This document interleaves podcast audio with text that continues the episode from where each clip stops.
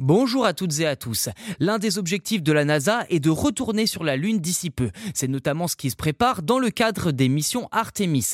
On parle là de missions assez longues où les astronautes devront rester plusieurs mois sur la Lune. Dès lors, comment faire pour assurer leurs besoins en énergie? Des panneaux solaires? Eh bien pourquoi pas, mais pas sûr que cela soit suffisant. À ce problème, la solution viendra peut-être d'un acteur que l'on n'attendait pas vraiment, le constructeur de voitures britannique Rolls-Royce, avec un tout nouveau réacteur nucléaire. Je sais, je viens de vous parler des panneaux solaires. Et effectivement, c'est de panneaux solaires que sont équipés la plupart des robots, satellites et autres engins envoyés dans l'espace par l'homme. Sauf que sur la Lune, les conditions de vie sont un peu délicates.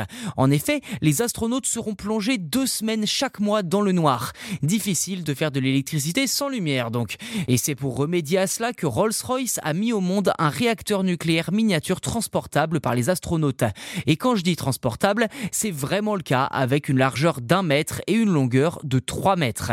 Évidemment, ce réacteur utilise la fission atomique, donc la même technologie que les réacteurs nucléaires classiques, et a coûté jusqu'ici environ 3 millions d'euros à l'Agence spatiale britannique qui a subventionné le projet.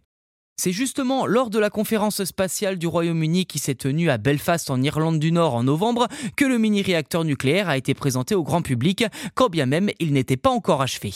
Il s'agissait de présenter le concept et la technologie qui seront utilisés. Rolls-Royce espère pouvoir l'achever d'ici 6 ans et l'installer pour une mission lunaire à l'horizon 2029. Pour rappel, un réacteur nucléaire classique produit de la chaleur grâce à la fission des atomes, ce qui fait bouillir de l'eau dont la vapeur fait ensuite tourner une turbine elle-même reliée à un alternateur qui au final produit de l'électricité.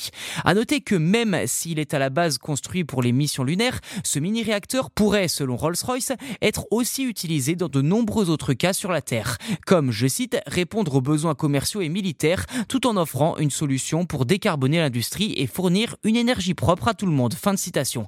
Reste à savoir si la NASA sera effectivement intéressée par ce projet et si le rapport bénéfice-risque jouera en faveur de ce mini-réacteur nucléaire, car envoyer du nucléaire dans l'espace eh bien ce n'est pas sans risque.